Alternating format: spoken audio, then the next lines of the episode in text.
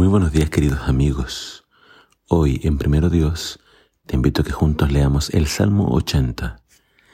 Dice así la palabra de Dios.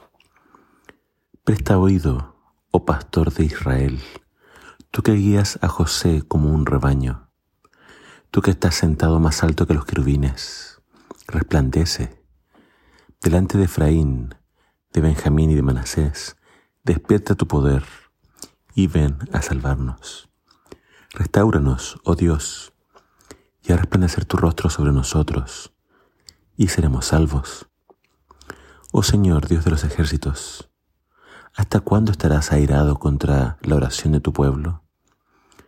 Les has dado a comer pan de lágrimas, y les, y les has hecho beber lágrimas en gran abundancia.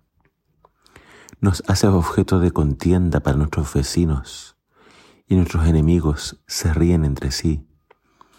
Oh Dios de los ejércitos, restauranos. Haz resplandecer tu rostro sobre nosotros y seremos salvos. Tú removiste una vid de Egipto, expulsaste las naciones y la plantaste. Limpiaste el terreno delante de ella, echó profundas raíces y llenó la tierra. Los montes fueron cubiertos con su sombra y los cedros de Dios con sus ramas. Extendía sus ramas hasta el mar y sus renuevos hasta el río. ¿Por qué has derribado sus vallados, de modo que la vendimian todos los que pasan de camino? El porco montés la devora, y de ella se alimenta todo lo que se mueve en el campo. Oh Dios de los ejércitos, vuelve ahora, te rogamos. Mira y ve desde el cielo, y cuida esta vid, la cepa que tu diestra ha plantado, el vástago que para ti has fortalecido está quemada con fuego y cortada. Ante el reproche de tu rostro perecen. Sea tu mano sobre el hombre de tu diestra, sobre el hijo de hombre que para ti fortaleciste. Entonces no nos apartaremos de ti. Avívanos e invocaremos tu nombre. Oh Señor Dios de los ejércitos, restauranos. Haz resplandecer tu rostro sobre nosotros y seremos salvos. Este es un salmo de Asaf y es un salmo donde él está pidiendo restauración para Israel. De forma poética, primeramente Dios es representado como el pastor de Israel. Y es una figura que le gusta a Asaf. Asaf ya había dicho que Israel son las ovejas del prado de Dios y ahora se refiere a Dios como el pastor. También eh, vemos eh, una figura bien importante Asaf, que conocía todo lo que es el santuario, sabía que en el santuario estaba el arca del pacto, que es como eh, un símbolo del trono de Dios.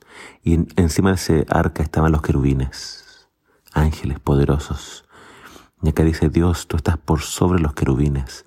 Está hablando del poder de Dios, de su excelsa magnificencia. Pero el contraste es que, a pesar de que Dios tiene todo el poder, por alguna razón no estaba respondiendo las, respondiendo las oraciones de su pueblo.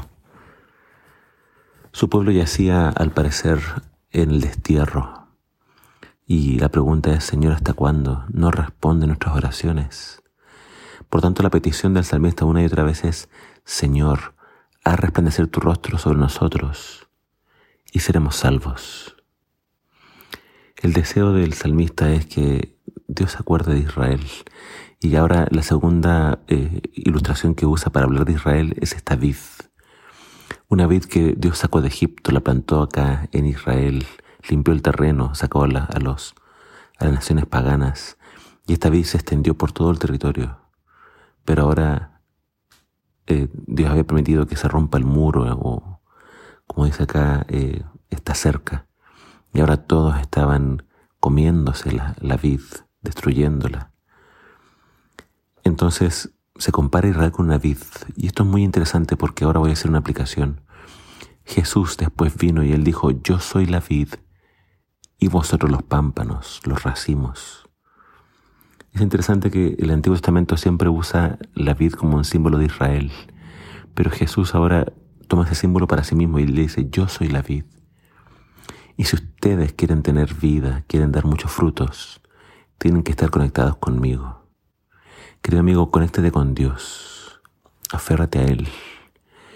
Eh, el, salmo de hoy habla de tristeza y pide restauración, pide, Señor, sálvanos. Y la forma de que podemos ser salvos es conectados con Jesús. A través de su muerte nos da vida. Así que, aun cuando a veces nos toca comer este pan de lágrimas y beber lágrimas, nos toca a veces llorar mucho. Hay uno que ya lloró por nosotros, hay uno que ya sufrió por nosotros y entregó su vida. Su nombre es Jesús. Aférrate a Jesús. Él es nuestra salvación, Él es nuestra paz y Él es quien nos dará gozo y alegría nuevamente. Aférrate a Él. Que el Señor te bendiga.